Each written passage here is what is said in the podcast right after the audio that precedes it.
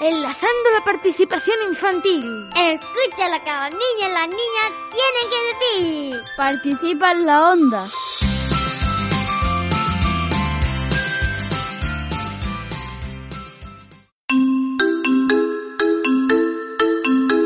Cuenta una historia que varios animales decidieron abrir una escuela en el bosque. Se reunieron y empezaron a elegir las disciplinas que serían impartidas durante el curso. El pájaro insistió en que la escuela tuviera un curso de vuelo. El pez que la natación fuera también incluida en el currículo. La ardilla creía que la enseñanza de subir en perpendicular en los árboles era fundamental. El conejo quería, de todas formas, que la carrera fuera también incluida en el proclama de disciplinas de la escuela. Y así siguieron todos los animales, sin saber que cometían un gran error. Todas las sugerencias fueron consideradas y aprobadas. Era obligatorio que todos los animales practicasen todas las disciplinas. Al día siguiente empezaron a poner en práctica el programa de estudios. Al principio el conejo salió magníficamente en la carrera. Nadie corría con tanta velocidad como él. Sin embargo, las dificultades y los problemas empezaron cuando el conejo se puso a aprender a volar.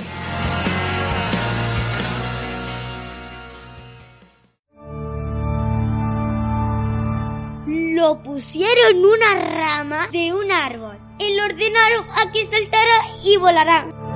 El conejo saltó desde arriba y el golpe fue tan grande que se rompió las dos piernas. No aprendió a volar y además no pudo seguir corriendo como antes. Al pájaro, que volaba y volaba como nadie, le obligaron a excavar agujeros como un topo, pero claro, no lo consiguió. Por el inmenso esfuerzo que tuvo que hacer, acabó rompiendo su pico y su ala quedando muchos días sin poder volar. Todo por intentar hacer lo mismo que un topo. La misma situación fue vivida por un pez, una ardilla y un perro, que no pudieron volar, saliendo todos heridos.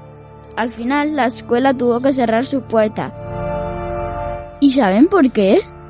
Porque los animales llegaron a la conclusión de que todos somos diferentes. Cada uno tiene sus virtudes, habilidades y también sus debilidades.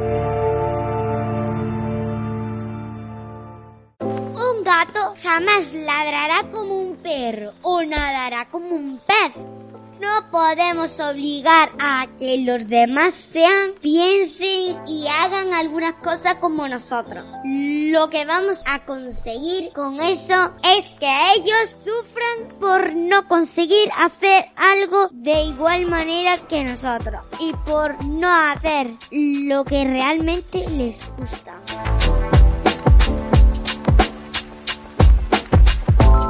Debemos respetar las opiniones de los demás, así como sus capacidades, habilidades y limitaciones. Si alguien es distinto a nosotros, no quiere decir que sea mejor ni peor que nosotros. Es apenas alguien diferente a quien debemos respetar.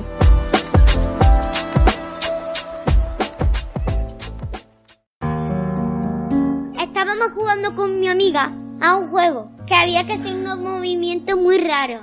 Me dijo mi amiga, ¿Pero qué haces? No hay que hacerlo así, hay que hacerlo mejor. Oye, ¿tú qué te crees? ¿Que, que en un día yo voy a aprender a hacer lo mismo que vosotros? Que acabo de empezar, ¿no?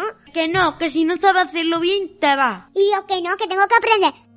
Ah, vale. Eh, Pues que pienso que la diversidad y la igualdad son muy importantes porque cada uno somos diferentes e iguales. Porque hay que respetar a los demás, sean como sean, tarde lo que tarden, que se tomen su tiempo. Que no hay que burlarse de las personas de que uno tiene el pelo largo, otro lo tiene corto, uno que uno chico que tiene moño no tiene moño. Cada uno es como es. Respeto a las personas y Como que queremos que no pase nada nada malo con el racismo.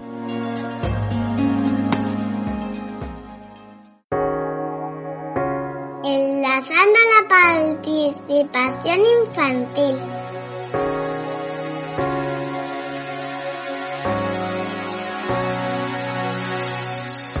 Un proyecto de CICBATA financiado por la Delegación de Participación del Ayuntamiento de Córdoba.